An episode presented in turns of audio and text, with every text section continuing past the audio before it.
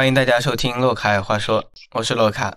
今天呢，我们马博瑞，对我们邀请到了我的好朋友马博瑞。大家可能听到了我们的声音的原因，就是因为我们现在有一些其他方面的原因，没法面对面的进行录制，所以只能线上的录制，所以声音可以听到马博瑞是呃语音的那种声音。我们这期主题就要讲的是租房。因为我前段时间才刚经历完租房嘛，刚就一个星期前才刚租到房。马博瑞是不是也听之前说你是经历了三次以上的 租房经历啊？是的，这种经历一言难尽呐。三次租房形式都是不一样的。租房我们就分几个步骤，然后来讲一下啊。我分了是五个步骤，一个步骤是分别是就先制定我们的预算，是吧？然后根据预预算，然后去寻找房源，然后在实地的去考察一下，然后签合同，然后再搬家入住。首先，我们就来是一系列的流程。对我租房就其实就这几个小步，没有 没看出来好像没没多大点事儿哦。是的，是的，也不困难，但是其实就是很很复杂。要是不去把它，我们去笼统的归纳一下。总感觉里面有很多东西，很多坑等着我们跳，是吧？我们先先从预算开始讲起，好吧？预算方面呢，其实我一开始我都没有定好预算方面的。其实找房最重要的也是要定好预算方面的。不知道你找房的时候有没有定好你的预算呢？有，我当时的预算也也在一千上下浮动两百左右。没错，我其实跟你很像的，而且我。因为是我女朋友，她的那预算是，我就跟着她的预算来走嘛，就一千，想找一千以内的。我们这预算是包含好几个部部分的嘛，对吧？首先是房租，然后其次水电网络网络的费用，还有物物业的费用，还有一些其他杂七杂八的输支出嘛，对吧？对的，是。最最重要的其实就是房租了，我们一般看的也都是房租的价格，对吧？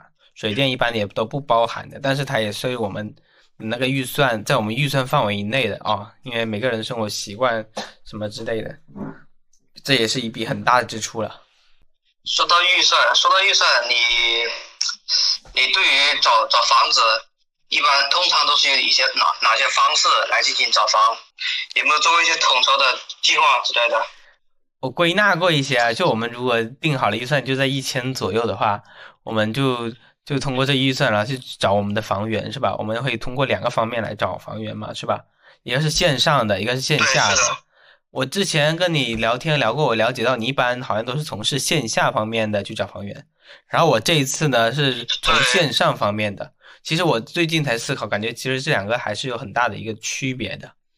是是的，线下的话可能更直观一些。线上的话，呃，会相对来说你会多花一点时间，但是它会方便一些，不用说去线下四处乱跑，四处去寻找，这是线上的好处。呃，我们先说一下你你之前找房都是通过线下这个方式吧？线下你之前说是通一个是通过人际关系，然后一个是通过那种呃。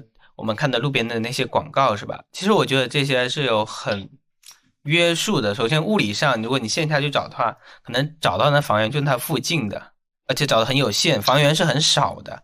其次，如果你通过人呃人际关系找，也是这个局限就很明显了，就是房源很少。可但是你这个可能如果找到房源的质量可能还不错，对吧？人际关系方面，那广告方面就不好说了。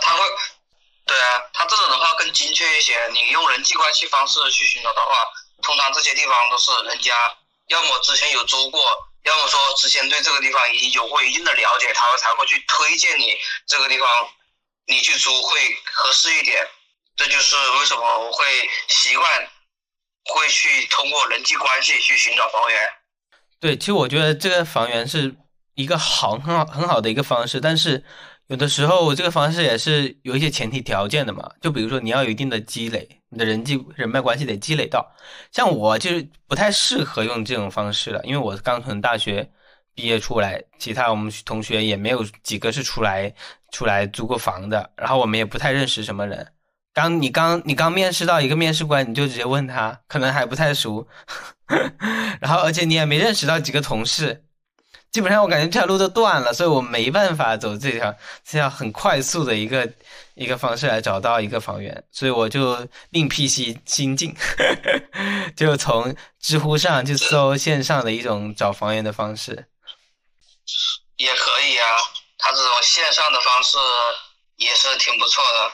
线上的话，有时候我也有过一小段，是到线上是在深圳的时候找博玉，是直接跟人家啊视频电话通话进行以以此方式来进行找房。对你说的一个平台是相当于那种他们连锁的一种公司嘛，他们把一栋一栋楼给承包下来的一种公寓。然后公寓进行售卖的那种方式，对吧？对对的。这种房子你你不是住过吗？感觉怎么样？感觉不错啊，它各方条件都还可以。就我也看过这种房，我讲一下我的第一印象，然后你你再讲一下你如果你住进去之后的那种感受，好吧？我第一印象，因为我看了其他的很多房对比了之后，我就感觉首先。它那个就是很安全，因为它那个管理系统跟那个酒店式管理系统一样，是吧？对对。然后其次呢，我会觉得他那个房源因为特别的商务化，而且很系统了。他那房源，你的位置要是没挑的好的话，估计会住的挺难受。有一些是连窗都没有的。是是的，这这也是这种方式的一些漏洞吧。第一步的时候预算就定好了嘛？如果你预算像我们这样一千出头、一千多一点，那可能住到就是没窗的了，因为我们这边在地铁附近嘛。然后如果你预算给上去了，你就可以可能就买到一个窗户这样子。他们有一点好条件，你就加点钱就这样子。是我当时租的时候，呃，为什么没租底下那一个更便宜点的？我反而租了楼上那个贵一点的。其实也是在预算上面往上面提了提了提了百来块钱，然后租了一个有窗户，然后采光效果很好的一个房间。不管是哪个房间，其实装装饰的整体搭设啊、配色等等一些方面都是一样的，只是像你说的一样，是否有窗户，是否有阳台等等这些。对，窗户和采光效果，其实其实这两个其实很关键的。我们就到了下一步的那个房源的一些。特点对吧？就是我们要找属于我们自己好的房源的话，他们那些他们会具有哪些特点？实地去考察的，他们有没有这块东西，具不具备这方面东西的时候，所要注意的东西，对吧？对。首先你提到的是采光是吧？选房的一个对采光。采光其实我一开始我是没有对它有有特深的理解，我以为就是有阳光照到就行了。我没有。在工作一定时间过后，你会觉得有时候光光线这个东西，有时候还真的影响到你的一些心情。对，这也是之前中介跟我说的一些话吧。我也住进来了一个星期左右了，我也体会到了我住的这个房也是因为我预算的原因吧，我的采光也不是特别好。但是我刚租进来的时候，我看别人就像别人有有一些实地告诉你一些小技巧啊，你进到这房间，你要是知道它有没有照得到太阳，就拿指南针嘛啊。面朝东或面朝西都是可以照到太阳的嘛，因为太阳是自西向东的嘛。对。然后我看到我们这个房间是面朝西的嘛，就相当于如果太阳要下落的话，我们下午是可以照得到太阳的。嗯，但是我们那天是早上去的，所以我们没有看到这个太阳照进来，我们以为它的照不到，实际上它是照得到一点点。那个窗户那里是可以照得到，相当于你的衣服还是晾窗户那边的话，你是可以晒得到衣服，但是。我后面住进来后理解的采光，最重要的一点就是你白天你不开灯，这个这屋子是暗的呀。对，会有一种心情的压抑感在里面，而且很黑，很 很浪费电。所以不就是看房几大要素，就是这第一大要素就是采光的效果是否符合我们的预期，是否符合我们对于这个选房的一个标准。对啊，采光其实蛮重要，看别人每个人的需求吧。其实我看了好的房源，对，就因人而异嘛。对对，看了好房源，其实要就有很多共通的特点嘛。比如说，首先好房源肯定位置好，是吧？方便呐，离公司近啊，离火车站近啊，离地铁站近啊，离公交站近啊，这样子。你挑房源应该也是都是先以这些地方为着手的吧？是的，因为这样是会利会利于我更方便的去进行一些社交，以及放假回家，我这都是我考虑的一些小因素吧。对我其实我们找的房其实都是从地铁站出来的，就离地铁站挺近的那种地方。所以我其实也很倾向于把挑一个位置好一点的，能接受它的价格稍微往上涨，但是位置一定要好。因为如果后面加上通勤的费用的话，可能 刚好抵掉了，是吧？对，不管是通勤的费用还是通勤的时间，这些都是我们该去考虑的了，是吧？如果说你在地铁站近的话，我觉得你的通勤时间上面会缩短很多，而且消费方面也会有一定的缩减，这都是对于我们而言还是有利的。没错的，然后我们讲一下好房源的一些其他方面吧。然后其次就是它的安全性，安全性的话，小区就很有优势了，对吧？你平时家里住的就是小区那种感觉，跟那种城中村的感觉就就不一样吧？不不一样，安安保设施会很强。对，你的安全感会很好，你不会觉得在城中村的时候，你会去有一种提防心理，觉得说城中村比较乱，你的房子要是位置比较低，会不会有人从你窗户上面爬进来？等等等等。这些因素还是会有去考虑的，没错的。其次，安全性，然后也包括了它的环境和一个居住的氛围吧。因为我住的就是那种城中村的，我一开始我都没有想到，我住的是二楼，楼下斜对面就就有一个烧烤摊。刚进来的那天晚上，他一两点还在那里大声的喊叫：“再来一杯，再来一杯！” 完全睡不了觉。每天接受美食的诱惑。不是美食，主要是阴扰，你知道吗？打扰第二天的的状态呀，第二天还要上班呢。一开始是没考虑到那么多，欠缺考虑了。而且就算考虑到了，我们可能还会选这里，因为预算给的就那么多了。我们重复的提到了，第一步的预算是最重要的了。是，你在找到你这个房子之前，你这个找了多久？就找到这个，你看好像周围环境好像还不大不大好的一个房子，花了我四天时间。可以讲述一下吗？你第一天是怎么怎么找的？然后找的方向是大致是哪个方向？因为我是跟我女朋友一起找的嘛，所以我们两个人对房源的一些要求的方面可能都都有点不同，然后有要相互权衡一下。我们第一天找的房源呢，就是我们现在住的这个。我们一天找了三个渠道，三个渠道的人找的都是同一种房源，因为我们我们的位置定好了，因为位置好像不知道怎么阴差阳错的都定到同一个城中村这一片，结果这一片的路边的广告都是被这个 这种自建房然后改的这种公寓承包了，所以那天你的看房都是集中在这一集中在这一家公司来为你介绍房源是吧？这家中介。来问你介绍房源，是不是？他们就，你不能说他算中介吧，因为他们不收中介费啊。他是一个公司，他们的公司的业务，你可以听到我刚刚说的，应该都知道。首先承包了这一片的，然后把他们承包下来，自己去装修，租赁给别人，租赁给别人，然后再提供一些租赁过后的一些服务，基本上这一套流程嘛，还包括一点物业了嘛。所以他们是没有收中介费，但是我三个渠道，其中有一个渠道是通过那种线上的一个叫海居房的一个呃小程序吧，然后他们那里是是有中介，然后来来带着我们找的，正好他是我们第三个，我们前两个都不收中介费的，突然他来了一个说要收中介费，就相当于你知道吗？你知道你不可能去去去就被他骗了，你就还要去听他的那种那种话术，去看一下到底有什么坑。嗯，你刚刚提到一个平台是海居房是吧？对的，属于是线上的是吧？对，这是属于一个线上的。除了这一个平台以外，你还有没有去过多的再了解一些其他的平台？刚到这个小区的那个平台就是一个叫微博，微博平台，然后找的，他们是没有中介费的，还算挺良心，信息也挺挺齐全的嘛。挺靠谱的，所以我以后推荐一下。嗯，还有吗？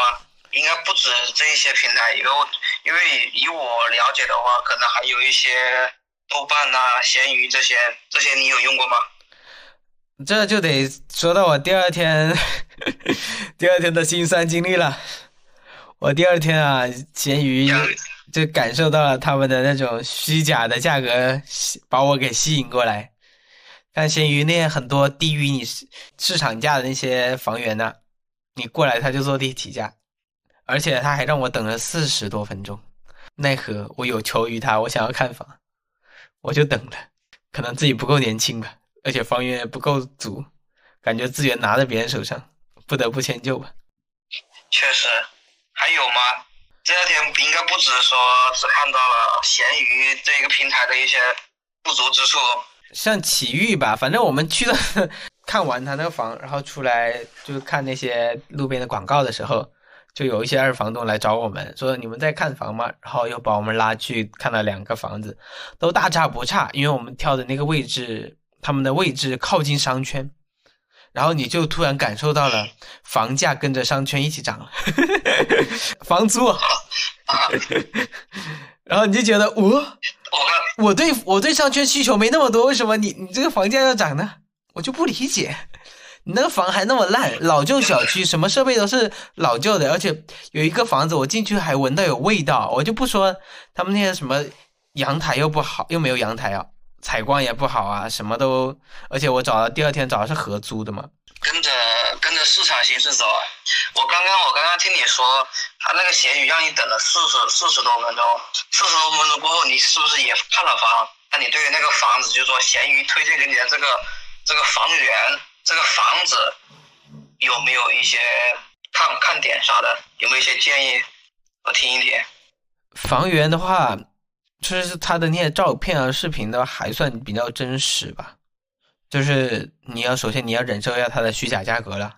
如果你是被这个吸引过来的话，价格抛开价格来讲一下，它这个房源不是在你的预期之内，或者说它那些你的条件啊、要求啊，它是不是有满足？反正就是都不符合我们的心意，就是符合我们的预期吧。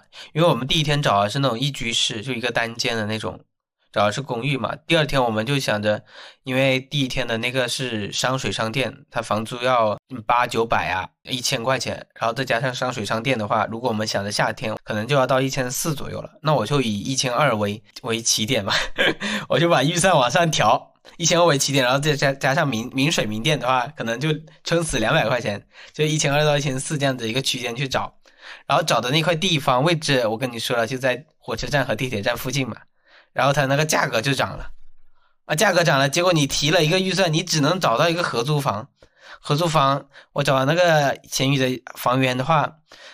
他们的合租房的那个独卫说是有独卫，但是不在你的房间里面。合租是五个房间，你要跟五个人一起一起相处一样，这个很不能接受。而且我是跟女朋友一起合租的，我本来是想看一下这有多好的，或者是了解一下，结果都不尽人意。嗯，所以说总结下来就是说，不推荐闲鱼，闲鱼对于价格方面等等一些，还是你觉得是不建议去用闲鱼去找房源是吧？没错，我我也经历了这一天之后，我就再也没有没有登闲鱼了。我走过这一天，如果有其他人可以通过闲鱼找到好房子，也不一定嘛，是吧？反正我是放弃了，对，他已经伤害了我，我不能一笑而过。嗯，然后第三天呢？第三天呢，我最开始找的就是跟你你说的那个，就深圳找那种连锁的那种，对，博玉，博玉的那种，就是连锁的。对我一去到那种地方，我就觉得有点不舒服，就感觉跟住民宿、住酒店一样。然后还有我住半年、一年的话，我就有点接受不了了。而且价格，因为位置离火车站近，然后价格也也挺贵的。会的，会的。通常离通勤的地方、通勤较好的地方，价格上面不管是房源好还是不好，价格上面相相对来说都会高一点，这是毋庸置疑的东西。对，然后我们经过了昨天的那个合租的，我不是把预算往上调了嘛？然后我第三天，然后想着再调一下，然后就想想问一下，想去找那种一居室嘛，嗯小区里面的一居室。嗯，我们就说，我们挑了第二天合租房，想看一下合租房是怎么样的，然后全都 pass 掉了。我们说以后我就想着不找合租房，就只找一居的一居室，然后就找那种小区的一居室，就遇到了那个链家，链家一个中介平台，这种中介大型的中介平台还算挺靠谱的，就是你要忍耐它的中介费，确实也可以给你省不少时间。如果你的预算足够的话，我是挺推荐他们那种中介平台的，他们带我们找的房源都特别好。因为那个小区又特别高档。找的合租的话，我们都是挺满意的，只不过那合租稍微有一点点美中不足吧。就比如说，他合租不是三个人嘛，一人一个房间嘛，房间里面有一些是有带厨房的，但是他带了厨房，他的厕所是在外面的，不是在房间里面。有没有厨房的，你的厕所是在房间里面，但是他又不包网了，你这样子衡权衡来权衡去，价格要么往上浮，要要么你这一方面满没满足你的需求啊。相相当于说，在这种连锁式的情况下，你会有很多设施它是不提供的。你如果说你需要的话，你要你要额外去支付这些设施的钱，你才会拥有这些设施，是吧？像比如 WiFi 呀、呃冰箱啊、洗衣机啊等等这些。没错没错，而且他们经常中介呀，他们的话术就是这样的。他看哪个地方没有，他们也不给你加价，他们也不给你降价，降价他们他们会会带你更便宜的房子，他们会推荐什么闲鱼上、二手上买买一个更更便宜的一个东西来，然后说很实用啊，到时候还可以卖掉啊之类的。我觉得哈，当时你可能听他这样讲，是觉得哎是可以，啊是不是有一种那种冲动感，想去把这个房子租下来过后，然后去买这个设施去用。你要是呃不小心就。掉入了他们的那些话术里面，就是会顺着他们的思路去想的陷阱。对，然后我们就经过了这三天的折腾之后，就在第四天就决定了，我们来第一天看的这个一居室又符合我们的预期，然后各方面都挺符合的，我们就多看了，重复又看了几间之后，就决定下来我们住的这一间。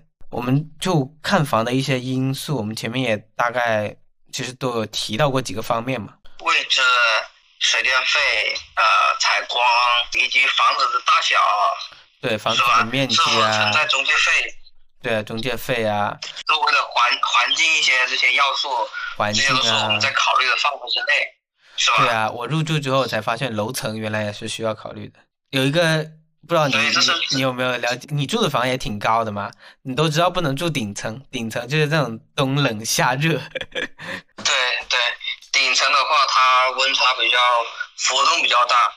对，然后我之前我没想着，就是楼层低还会受到楼下的那种影响，可能就漏掉了。我我想问一个，因为我自己也租过房，你现在租房这些房源，他们的一些合同方面是怎么跟你讲的？是押一付一，还是押押押一付几？还是说你得签订一个合同，签订到什么时候？他会返回一些返回租金给你，有没有过？因为我这个我我遇到过这种问题，就是我们要找的都是押一付一的，而且但是很多都是说押一付三。如果我们要租半年的话，是押一付三。他们说他们要让步，就是你要么你租一年，我们给你押一付一，然后要并且给你便宜一点。就基本上他们就相当于两两方都是各执一词一样的，好像水火不容。但是我们找的就我们现在找的这个房子。它就是我们可以签半年，也可以签三个月，押一付一的。如果你是找房东的话，房东可能会要求押一付三。我们说在豆瓣不是说找到了房东吗？那房东就说，你要是降价的话，那我就那你就得要么就押一付三，要么就租一年，这样子他们可以省事儿嘛。那我跟你的经历可能就不一样了。那你说一下你的经历是怎样的？我的经历的话，我第一次租房的话是公寓式的。他那种的话是原本一开始跟你说的一样，呃，他说的是押一付三，然后可能说老板觉得，哎，这是个刚出来的一个社会小青年，啊，优惠一点就押一付一了，这是我的第一次经历。我感觉就是他们这些人。你要是吃亏的话，他们一报什么价你都听的话，那感觉就基本上是吃定亏的。他们哪里有让步？他们可能他们市场价就是押一付一的，他们假装在你面前就就提价，然后再再降价那样子，说假装说哦我押一付二，然后并且我让步了，我让步给你，然后押一付一，你我都让步了，你肯定能能接受吧？那你就签了吧。对的，现在回想起来，这都是一些社会上面的一些运营方式吧。老奸巨猾的一些运营方式，可能是我们刚出社会的时候心智比较稚嫩，比较善良，会会去想着，哎，他居然已经降价了，但我是不是也该退一步？当时我们出来刚出社会的时候，都会带一些这种善良心态去想，去考虑这些问题，就会掉进这种心理嘛。如果你看过一本叫做《影响力》的这本书，他们讲了一种叫做让步的原则，你就会知道他们这种营销的这种手段就是通过这种让步原则的。一方让步，另外一方也让步。但是我想通过这种让步原则，我想就反将他们一军的时候，我每次我进到一个房子，进到一个房子，我会发现，我就去看他们那个房子哪一方面不好。我一开始不是看他们好，好都是在我心里，我决定要不要住这个房子，我都是找不好，找不好，我想跟他讲价的。我没找到一个不好的点，就是我跟他讲一个讲个价的不好的点，就算他们不讲价，那他们也要从别的地方就是来来迁就一下啊之类的。要比如说房租往下降啊，要比如说他们押一付三的改成押一付一啊，或者比如说只能租一年的啊，改成租半年啊，这样子。就是用各种条件，因为他可能他或许是知道你可能也租不了多久就会走，他能利用这个漏洞啊，就是说就利用这个心理啊赚取。这个押金，因为押金一般都是签合同要签个一年，或者签个多久，你才能返押金给你，是吧？关于这个签约合同返给你的，这是要在签约的时候好好注意的，而且要问清楚的。我们我刚刚不是说的那个砍价的吗？我们挑的这个房子就是，我们从它的原本的价钱是九百，你跟他就说一下我们是学生这样子的，然后问他们可不可以让一下步，他们就让到了八百五。八百五之后，我不知道我怎么说的来着。然后后面他们又做了一次让步，他们又免了我们一星期的房租，就相当于你一基本上你让叫他让两次步是是应该很正常的。如果你本事好，能让他叫让三三次步的话，那应该是差不多到市场价。其实他只是少赚一点，对，因为他我住的这房子是商水商电的嘛，我们这也是我们要想想要跟他降价的一个方面嘛。虽然他们包网，但是他没有让我们单独买路由器啊。啊，你有去了解过这种商水商网、商水商店跟民水民电的价格？你有去？我一开始我是？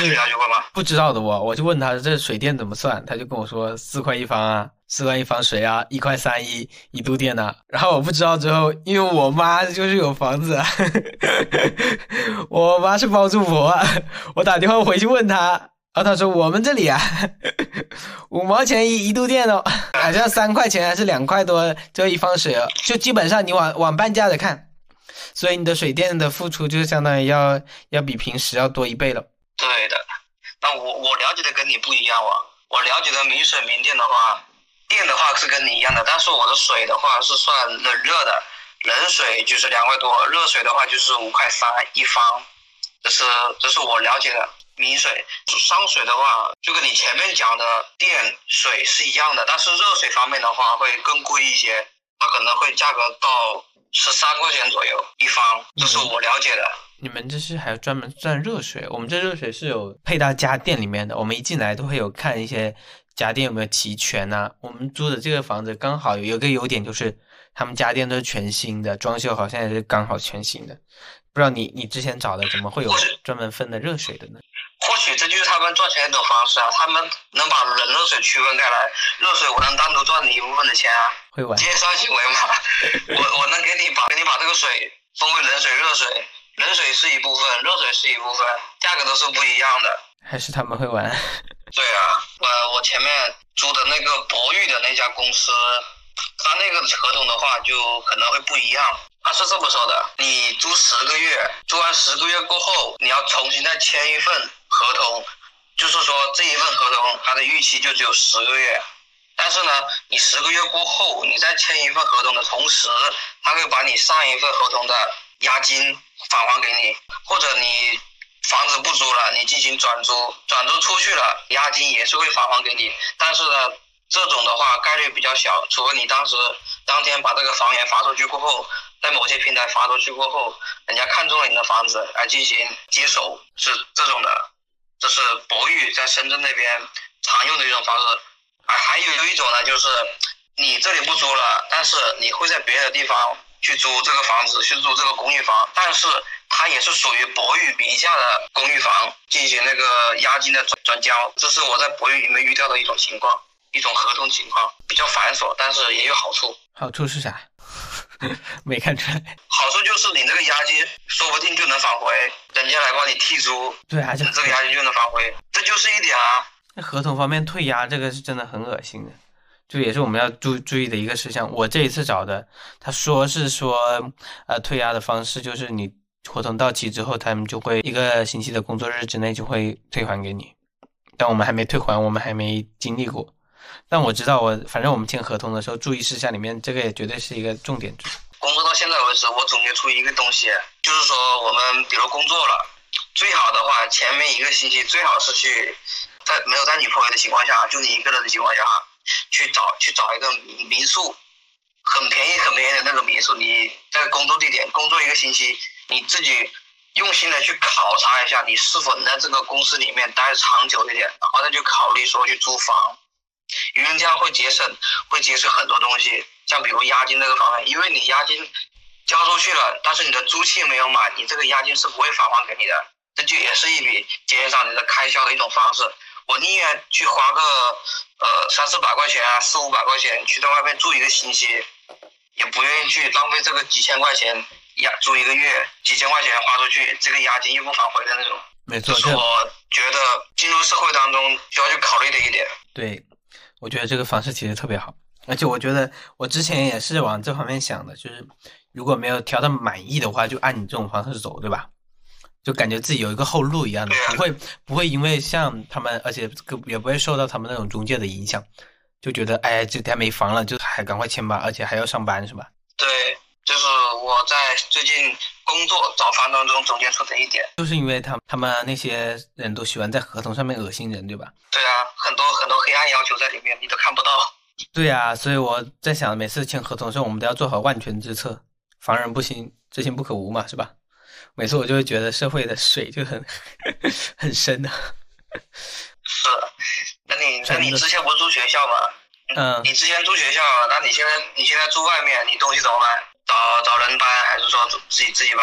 那我是没什么东西嘛，女朋友女生东西比较多一点吧。当时我们的挺欠缺考虑的，我就是自己搬的嘛，我就租车，然后而且租的那个那个选的那种那方案都不太好。租车有两种方案，一种是直接租时间，一种是。按里程加时间的，我选的是里程加时间，因为我觉得我们一来一回应该没多没多久。结果我去到学校，学校不让我进，他说是运营车辆不让进。我这真的是 长见识了，只能把它停到学校门口啊，又多多花了十块钱，让让那种学校的三轮帮我们把东西载到门口，然后才才回来。所以一来一回直接花了个二百块钱。我们去跟他砍价，去跟房东砍价的二百块钱就花在搬家上面，所以我就觉得这一次选错了，花费更多了。那个搬家的那个鸽子啊，你用哪个平台啊？像什么货拉拉呀、哈罗啊等等，你还是用什么平台去进行搬家的？因为其实搬家平台还是挺多的。我就租车嘛，租一辆，租一辆私家车嘛，我就租的是。忘记叫什么 Go Fun 的平台吧，反正你在支付宝里面直接搜个租租车就挑了。我还真没试过，我当时的话搬家都是找货拉拉吧，跟我父亲去，我没有，我当时直接找我父亲，直接帮帮我直接一起去进行搬，没有说去通过网上平台去租车来搬迁。对，这其实是一种挺好的一个方式，如果以后下次你也可以这样，就不用麻烦自己家人了。只不过因为我在在武汉，我麻烦不了，一个在广东，离太远了。也是，对我这种方式更方便一点，在我看来哈，只是说会麻烦于父母一些。没错，因为我当时想，如果我们这样打地铁一样，像之前一样的话，完全就又麻烦啊，什么又很费时费力啊，所以就直接想着租车了。当时也看了货拉拉的价格，因为我们刚签完房，当天就要就要来回嘛，所以我们就直接选择了租车，还感觉更。合算一点，所以这是我们的后面的选择吧。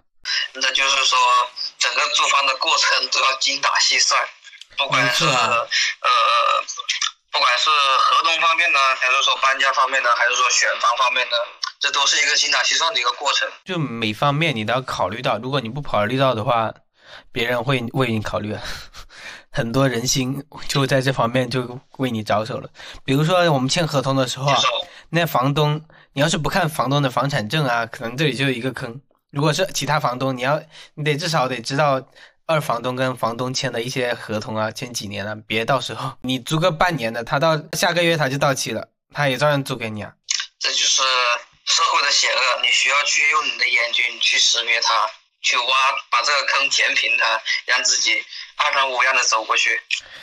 对，我们得至少知道那个坑都在哪里，然后它这个有没有，有的话我要要避开它。所以我觉得这个租房子呢，就大概就这回事儿吧。总的来说就是说简单其实也简单，说难其实它也挺麻烦的。我们要在我们的预算范围内去取舍一下，然后找到我们呃心中都能接受的那种房子。因为中介他们都说了 没有完美的房子，我找了三天我也找累了，我也感觉没有完美的房子了。对对对，那肯定的，完美的房子在在未来，未来自己买，自己自己装。那不就不就是自我建设的时候嘛？那个时候才是自己心目中最最完美的房子。但是你都不知道，当签下合同那一刻，我靠，那个心里是真的，因为我是第一次签完就完那种租赁合同，我就觉得哇，自己好像从家里出来独立了一步一样。虽然还没找到工作，这是，这是迈出社会的第一步。对对对，是吧？我觉得我这次完成的好像也没有特别的完美啊，但是我至少，你看我们说了这么多，我也精打细算了这么多，我还用让步原则，这还从那些他们那些公司里面捞一点好处，代表我我至少很认真的对待这个事情。对，这是你的第一步找房，但是接下来你的第二步那就是工作了。对，工作要换工作上面可能这也是一些有一些坑坑洼洼的地方，也是需要你要去要去把控规避的。对呀，因为找房找工作嘛，都是有点挺类似的。我们如果我找到工作，我也再追一期 找工作之间的那些经历与大家分享。对，感觉这一期我们讲的也都差不多了吧？最后，我想用一个我特别喜欢的一个电视剧的话来结尾吧，就是《老友记》的。欢迎来到这个真实的世界。虽然它很糟糕、很讨厌，但是你肯定会喜欢上它。感谢大家收听这一期节目，我是洛卡，我是马博瑞，我们下一期再见。Thank you